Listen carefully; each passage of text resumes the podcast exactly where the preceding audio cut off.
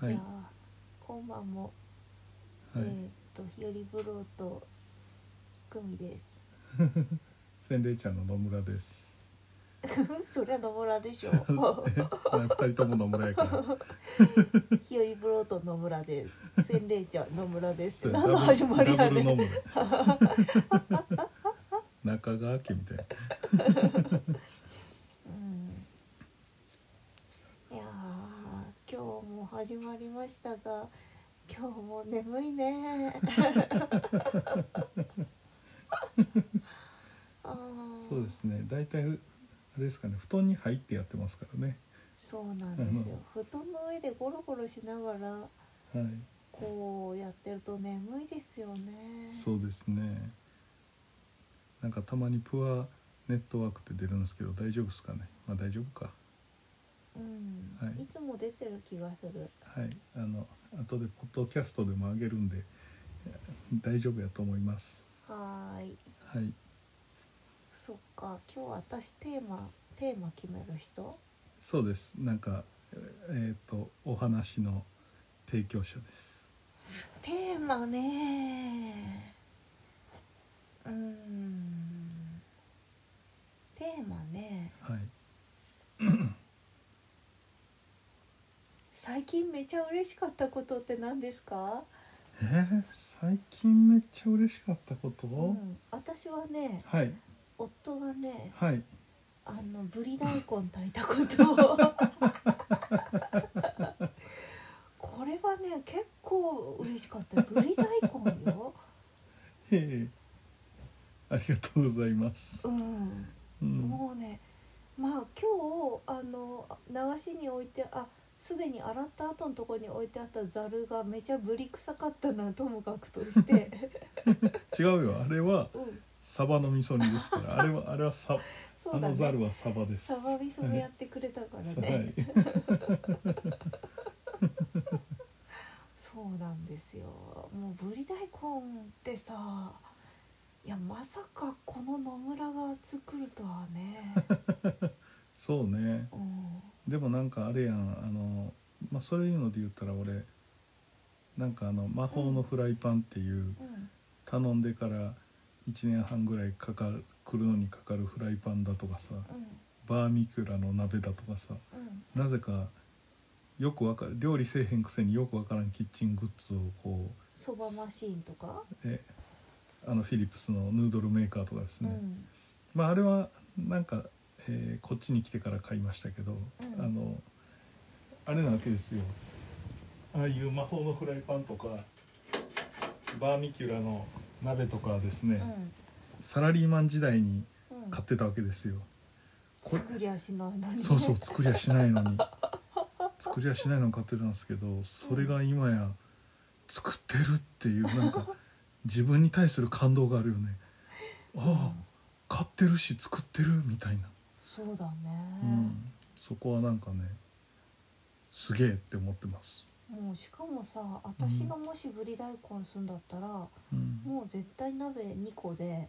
なんかもうぶりはぶりで下処理しながら大根は大根で下処理して最後にジャッて合わせて終わりみたいなさうんへえもう速度速度勝負の作り方しちゃうけどなんかちゃんとなんだっけぶりに熱湯かけて臭み取りしてうん大根だけ炊いてうん大根の下にぶり入れて とかしてたもんねそうですねそうですようんあれは嬉しかったわありがとうございます、うんうん、そう考えると私すごいこう幸せの振って低くていいな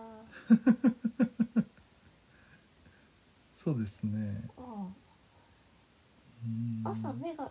目が覚めただけで結構幸せよねテンション高いしねうんいつもねうんいやそんなこと言ったら俺もあれですよなんかおっちゃん行ったらええなーってこう思いながら 過ごしてますけど、お茶ええええなうーって、ん、この「ええな」だけで毎日ご飯食べれたらええのになーって続き続くけど食べれへん で、 はい、そうですね。なかなか難しいですね。うん、うん、でなんかないんすかあーあー、そのめっちゃとかじゃないけど今日ね電話がかかってきましてうん急に、あのー知らん人から携帯に電話がかかってきてですねうんなんか人からもらったお宅のほうじ茶うんを頼みたいっていううんなんか多分ちょっとご高齢の女の人からかかってきてうんなんかその時に「あんたんとこのほうじ茶美味しいね」ってこう心の底からうん言われたっていうのがなんか良かったなっていう なんとなくその時ちょっとズーンってきてた時やったんであのあなんかいろいろありがとうございますっていうこう何言ってるんですか私がいつもほうじ茶は美味しいってこんなに言ってるじゃないですかありがとうございますだから夕飯の後なんか何飲むって言ったらほうじ茶入れたわけそう今日ほうじ茶だったのはなんとなくこうね心に癒しが欲しかったのねなんか何かを取り返したいっていう褒められたほうじ茶を飲みたいって思ったんですねそうだ ねうん確かうんにうんうんうんそうね、でもさこないださうんえーっと玄武堂玄武堂玄武堂にさ、うん突然行こうってなっていったやんか、はいはいあれなんか想像以上に良かったよな玄武堂良かったねうんとても良かったねほんとうんなんか玄武堂って何って感じだったけどう、んそうまあでも私もともとジオパークが結構好きで、うんああいうこうなんていうんですかねまうんあ例えばリアス式階段とかもこうちょっと上がるわけですうんうよ、んうんから、うんなんか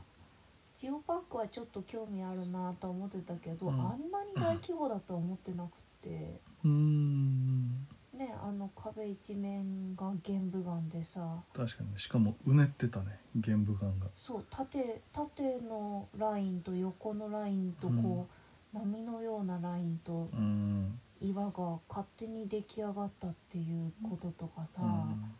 中上設理うんだっうけんそうそう六角形のねあうのんなんていうかあのまるで漬物石みたいなそうの2が0ンチぐらいの勝手に六で角きる形やのつなんかうん 明版のクソでかい版みたいなね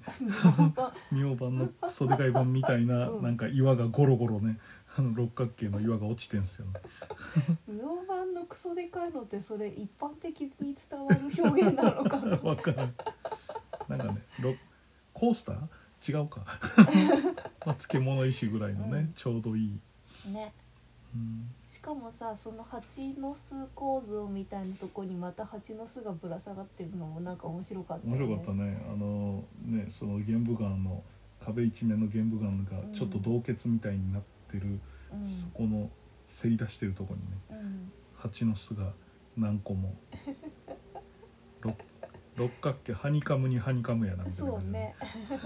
しかもあれ相当大きい蜂の巣だったねボーリングの球ぐらいあったなえもっとあるんじゃないもっとある余裕だだって一抱えぐらいあの高さそっでかあんなにはっきり見えてたもそっんかどでかいぬいぐるみぐらい全然あるでしょうん、野村ぐらいあんじゃないえーまあなんか抱える同意とかはそれぐらいあるかうも、ん身長はそんなないけどそうだね 確かにねそうだね同じ長さだったらちょっとでかすぎるねううん、ん、でもなんかあれは面白かったな、うん、しか特もにあの解説が良かったよねそう解説の人に頼んだもんねガガイイドドさんが、なんかさああいうとこ行ったらガイド頼むの大好きでさ、うん前姫路城行った時にガイド頼まなかったことがすごい悔やまれてて、うんもう1年以上前のことなのに悔やみ続けてたの が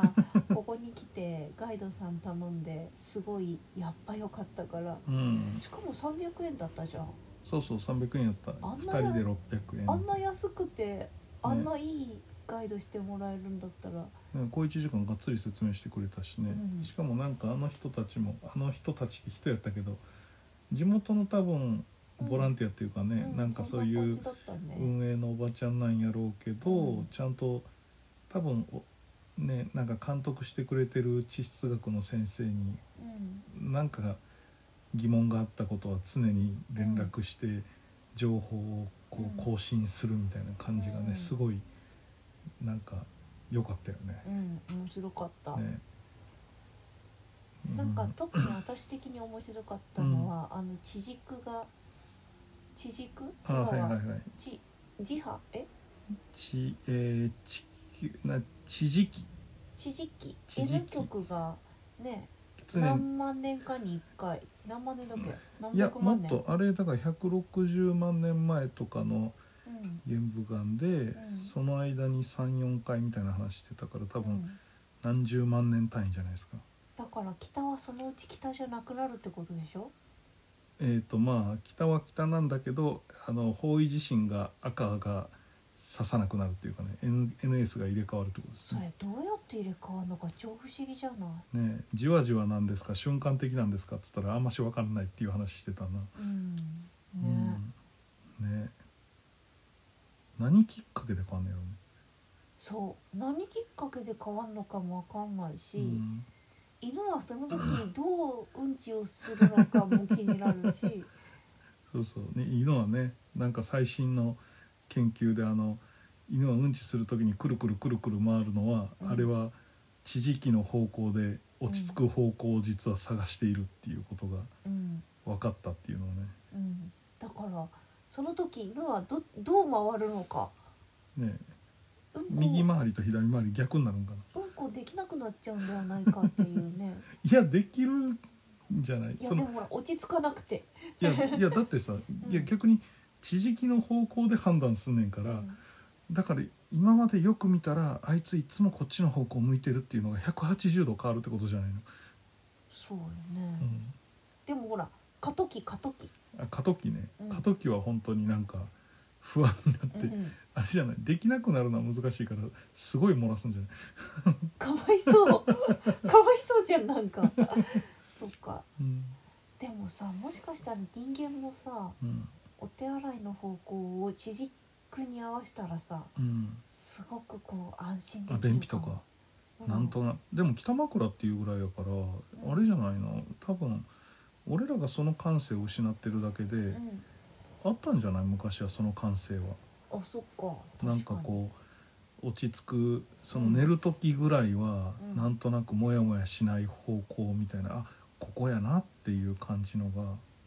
昔はあったんじゃないですかええ人間も、じゃあ私も寝る前ぐるぐる回ってみようかなちなみに今ここはガリガリ北枕ですけどね、でもさうん確かに私時々さうんぐるぐる回って寝てる時あるよねうん、なんか寝相は本当に面白寝相してま すよねあれは、うんそうか地軸を探しているのすごいよねだってこの今上川町の我々のベッドは今、うんベッドだったけどうん足を取ったんですよねうんなぜ取ったかっていうと2人で寝まあ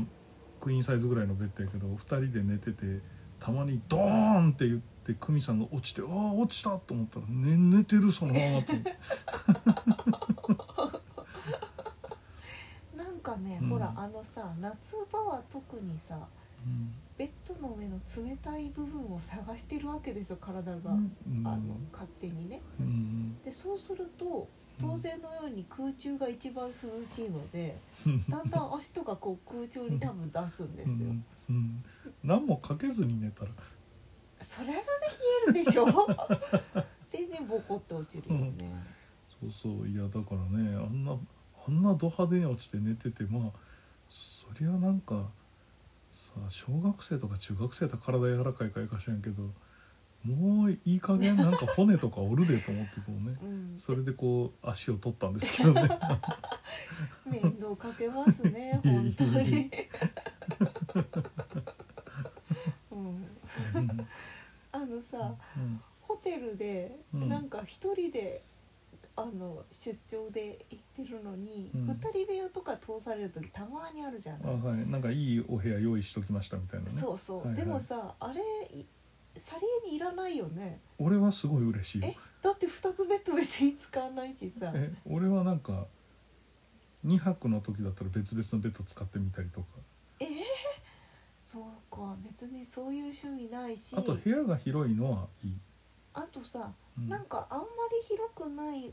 部屋だとさ、うんなんていうの隣のベッドとの間本当に2 0センチぐらいしかないみたいな時ない、うんうんそうするとあそこに一回はまったことがあって さ本当に抜け出せなくてさあれ一生このままみたいなそうえっとあこれえーっとししかもあれやろなんか力の入れ方がこうそうよく分からずにそう腹ぬど筋いやどう見ても抜けれないみたいな腹筋いやえあ えこれえあみたいにな ってあの時うにんなんかこういうツインとか別にあのいらないんだけどなって本当に 思ううんそうだなねるほどね特になんかホテルのベッドってさなんか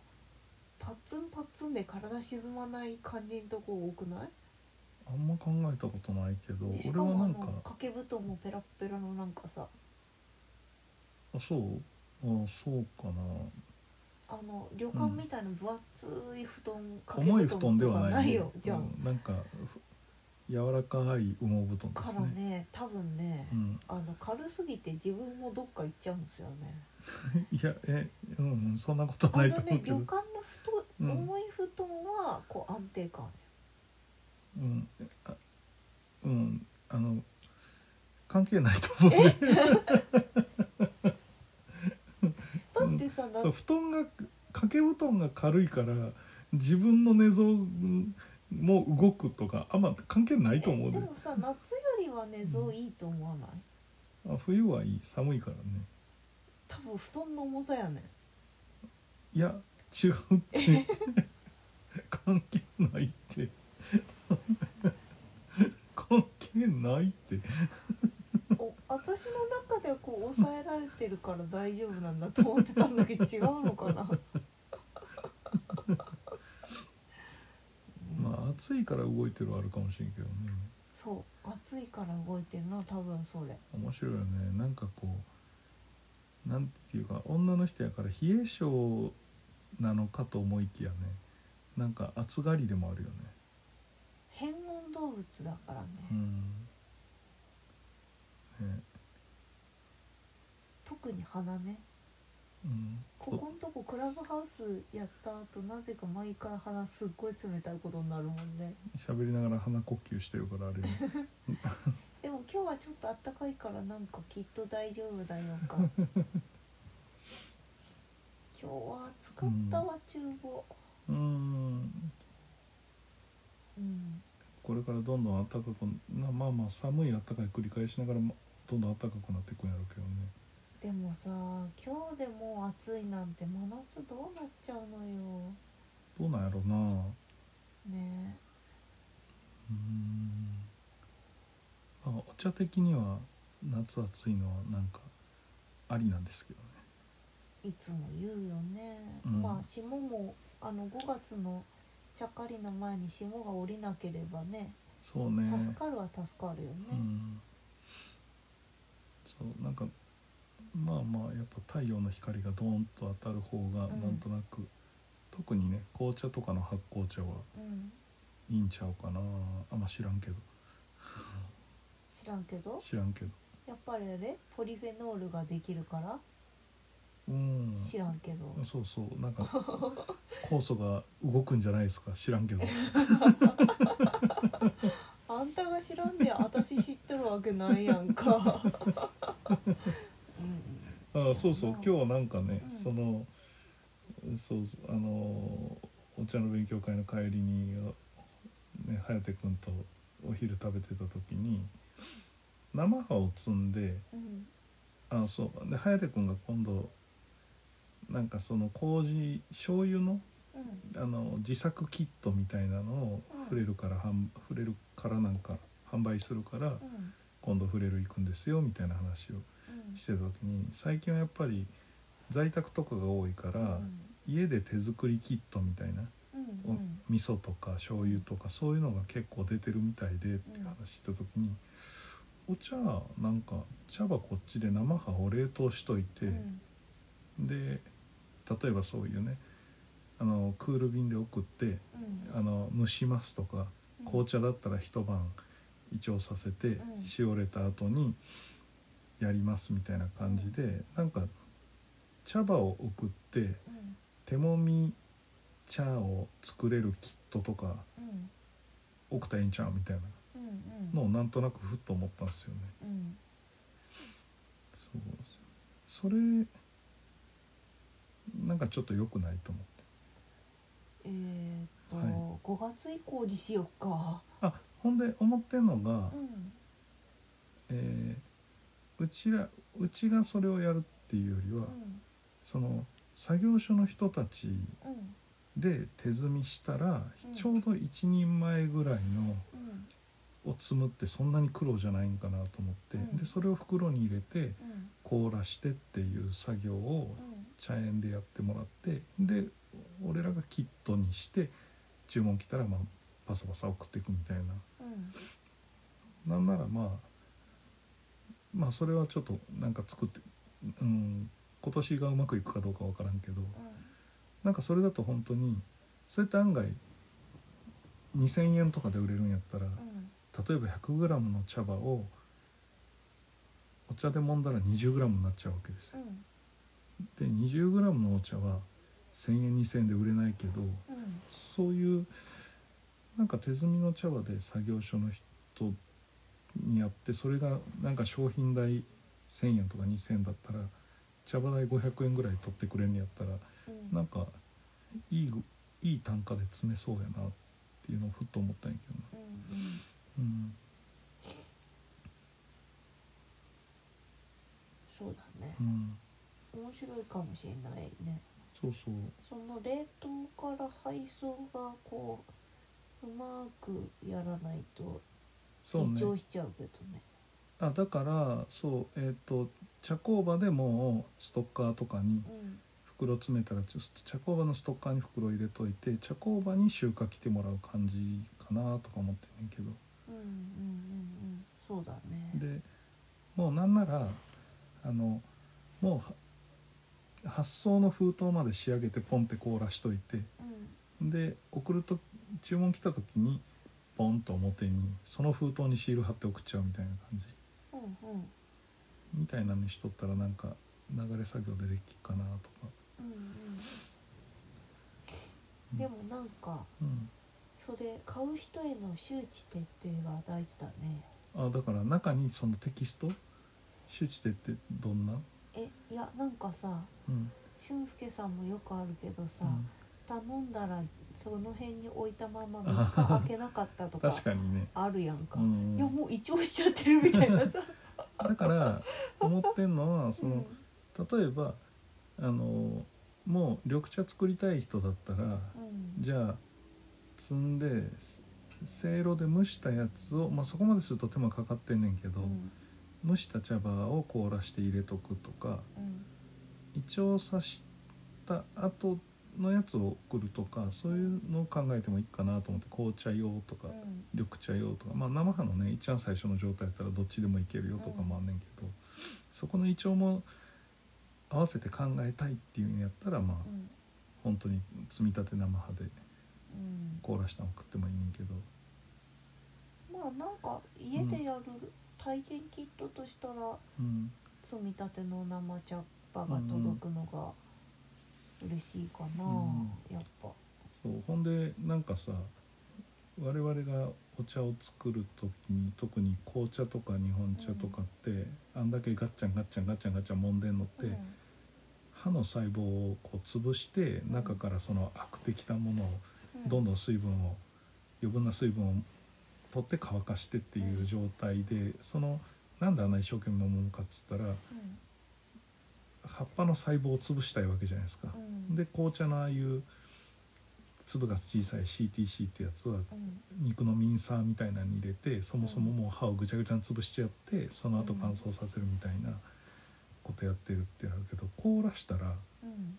まあ、クミンとこのパンみたいに食フリーザーみたいなうんあの瞬間冷凍機やったらむしろ氷の成長がする前に凍っちゃうから、うん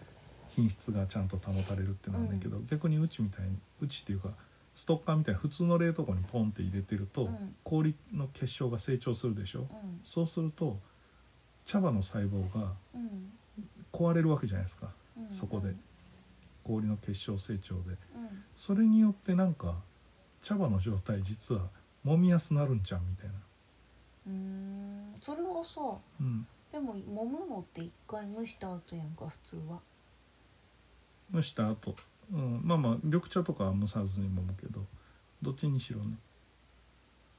あ緑茶蒸さずに揉むんだあ違う紅茶紅茶ごめんごめん紅茶が蒸さずにも、も蒸さずに揉んでうんうん後で火入れする、そっかうん、じゃあ紅茶にはその生茶葉で送られてくるのは結構適してるかもしれないんだねでも緑茶でうも、ん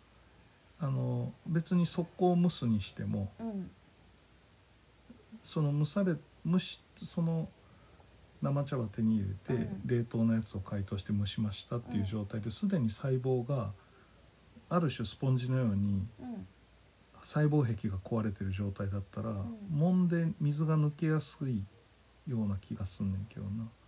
おおーそうなのかなうん、水分がね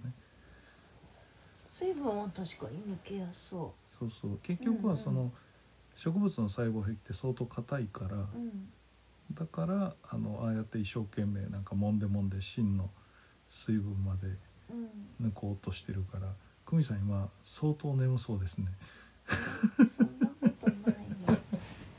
今私一生懸命喋ってたらめっちゃ眠そうですねいやー音いい声だよね もう聞いてたら子守歌のようだちょよっねと、森本レオか野村俊介かだよいやねせっかくあの部屋の電気がすごい眩しそうな顔してるから豆球にしたら眠くなるってどうしたらいいんですかね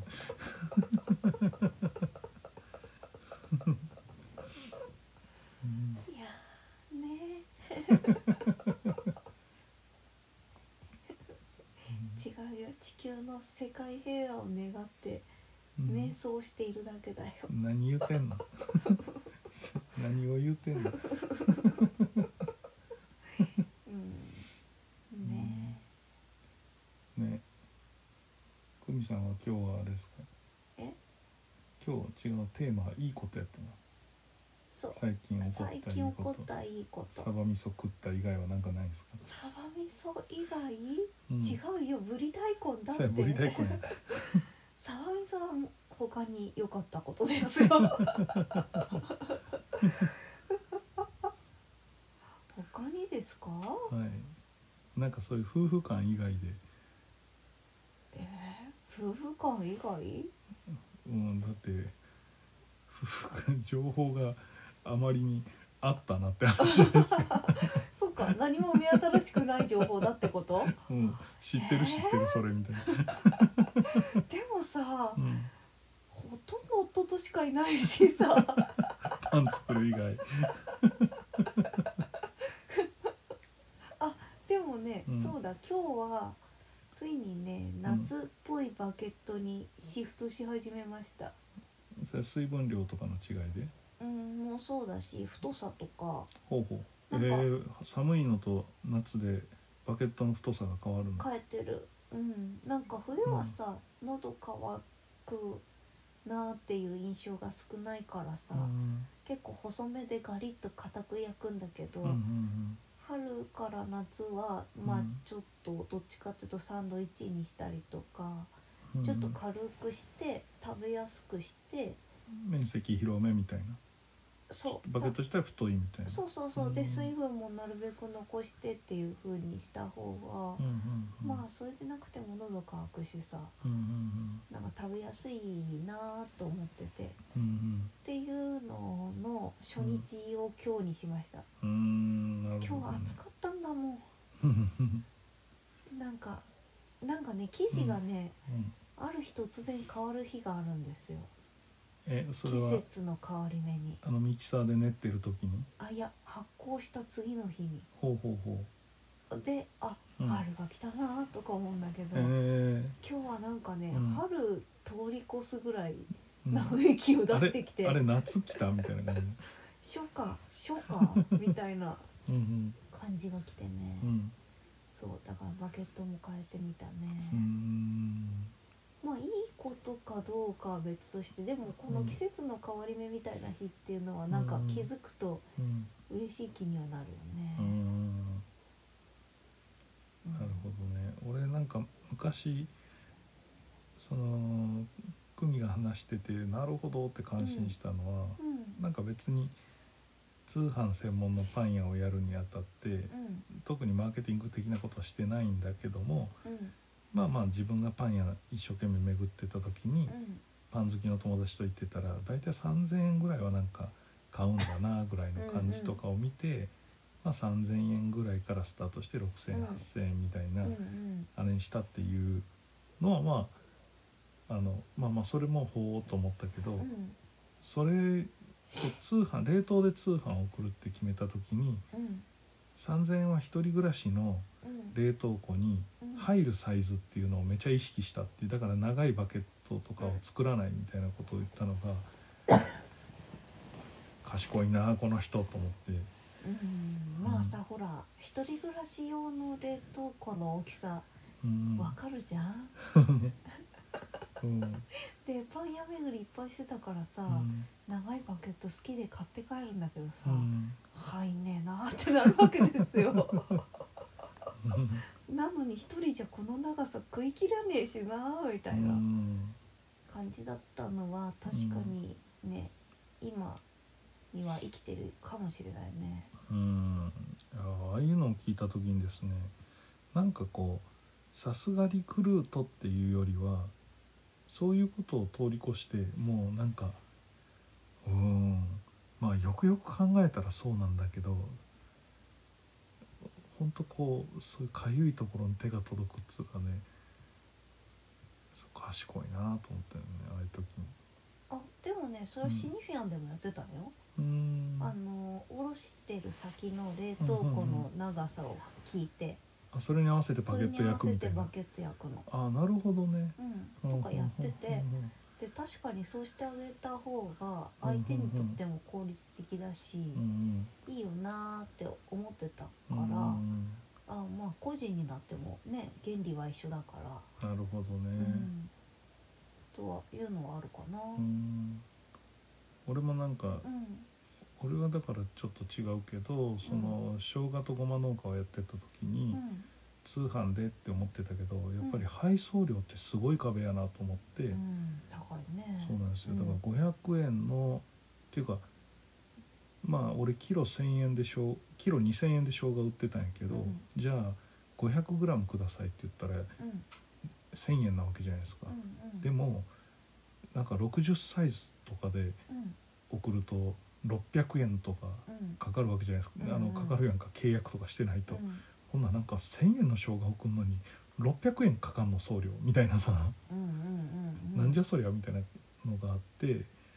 でまあ生姜パウダーとかごまを売ってる時はうん封筒サイズで送れると全国一律数百円で送れるすごいとか思って。うんでそこから、まあ、お茶屋やるってなった時に一番最初はま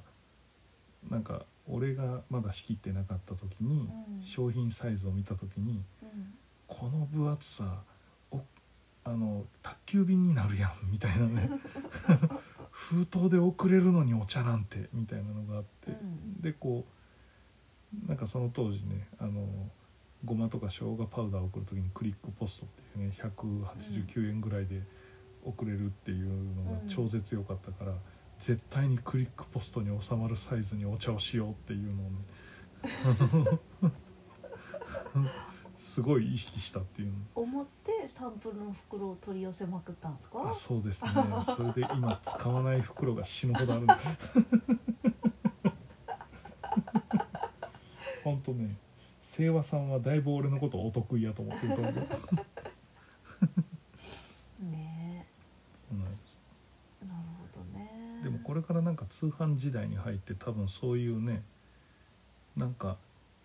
ある種運送会社に支配された商品形態って出てくるなっていうのはなんかね思ったんですよね。そっか、ん私は逆にそこはちっとも気にしてないなまあなんかパンで配送料完全に別で取るからねうん、だし、うんなんていうか自分がうん、 OL だった時に日々思っていたことは、うん本当にパンを買いに行く暇がなくてうんうんでも買いに行ける距離にうんうはん食べたい美味しいパンがなくて、うんいやそれあそこのパンが食べたいって買いに片道30分かけて買いに行ってうんまた向こうで選んだりして帰ってきて1時間半全部でかかりますだったらもう1500円払った方がいい送ってっていつも思ってて だかなるほどね。らなんか私的にうは、んそのなんていうんだろうなもううん圧倒的に自分が食べたいって思ってもらえるパンが作れれば、うん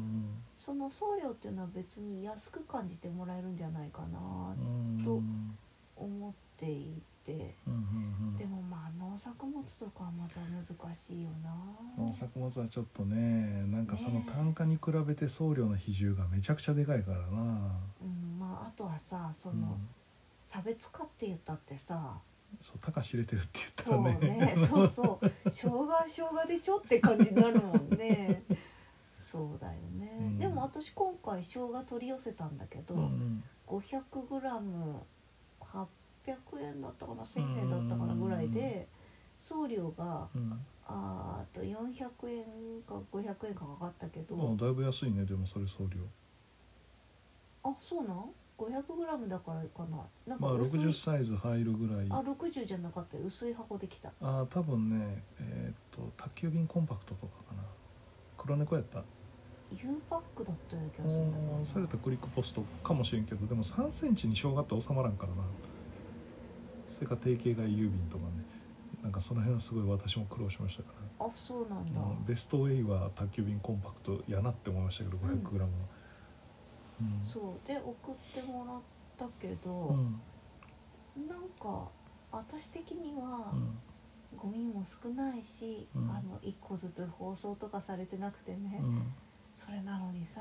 うん中にその商品案内をうんわざわざまたビニール袋に入れて入れてくれてるわけですうよ、んこんなお金かけなくていいよーってしかもねそれってなんか生姜だから成立するんよね生そう姜なのって体積あたりの単価めっちゃ高いから うんそっかうんこれ大根だとそうはいかないですよねいやまあもちろん手紙入れるとかそういうことは別にしてねその送料400円とかね、うん大根はそうはいかないねネギとかもこの間秘策も言ってたけどネギってネギって120サイズって言ったら140サイズですみたいなキャーそううひゃーみたいな、そうだね、うん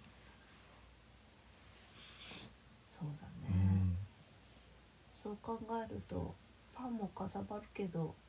パンの方がまだこう勝負はしやすいのかもな、うーんそそこでないとっていう感じが出しやすいわな、そうだよね、うん、確かにねまあそういう意味ではお茶もそうかなとも思うねんけどそこでないとかそこでない、まあ、そこが気に入ったらであとはまあお茶ってなんか価格差すごいあるからうんあの別に高いと感じない人はもう全く感じないしみたいなねうん、ううんちのお姉ちゃん高いって言ったっきり買ってくれてないよまた組が送ってくるだろうなっていうの待ってると思うなあいつめねえでもうちのお茶なんてほんと全然お買い求めやすいと思ってるんです けどでもまあスーパーでしか買ってこんかった人から比べたら高いでしょうまあよ、まあそれはそうですよね、でも逆に聞きたいよねスーパーで 100g なんか2300300g300 円とか売ってるのってどんな構造になってそんな風に作れんのやろって思うわそりゃまだわかるよあそう食パン一斤68円が一番どうなってるのか不思議 ですよえ待って小麦粉だよねって思う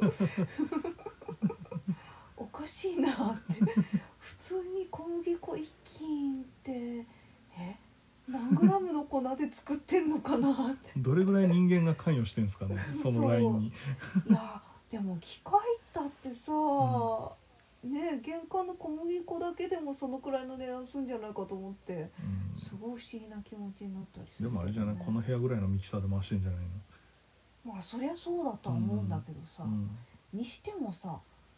原価の小麦粉の価格は変わらないとしたらさ、うん信じられないよねまあ、だから原価より安いんかもなそ小麦粉価格が安いんかもなも、そうううとん、か、まああとはこうふくらすすごいふくらすはいはいはい構はい造にしてるとかう、んねうんあとはまあ砂糖とか入れるとね小麦自体の味があまりなくてもマスキングはされるから、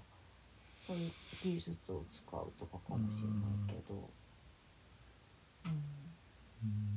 だって68円だよ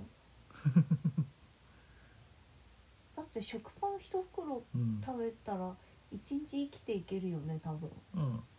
一軒あればねってことはいざとなれば68円で1週間ぐらい暮らせるよそんなこと言ったらうどん十何円ですよ一玉あれもう泣いちゃったよもう私俊介さんに聞いたもんねなんか謎の「ねえねえこれって合ってるかな?」みたいなうどん一玉13円って出てるけどどうなのっていうそんなもんですよみたいなちょっとあれショックやったんや3玉もう50円とかある話やでみたいうな、うんん、ショックやったんだもん3玉は300円でええよ別 に本当に、うんねえまあまあ農業っていうのはね基本的にうん世界的に生産者うん生産者が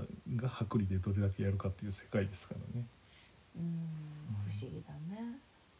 まあね1年に1回しか取れないのにねうんまあね特になんか日本はねあの大体先進諸国ってこう農業の助成金って普通にその世帯所得を保障するみたいなのが多いんですけどあ寝た 急に寝た起きてろよあ来てる白目向いて ないああもう向いた はいじゃあそうですね40分ぐらい喋ってますねじゃあすいませんあの奥さんががっつり白目を向いたのでまた今日も突然この辺で失礼しますじゃあおやすみなさい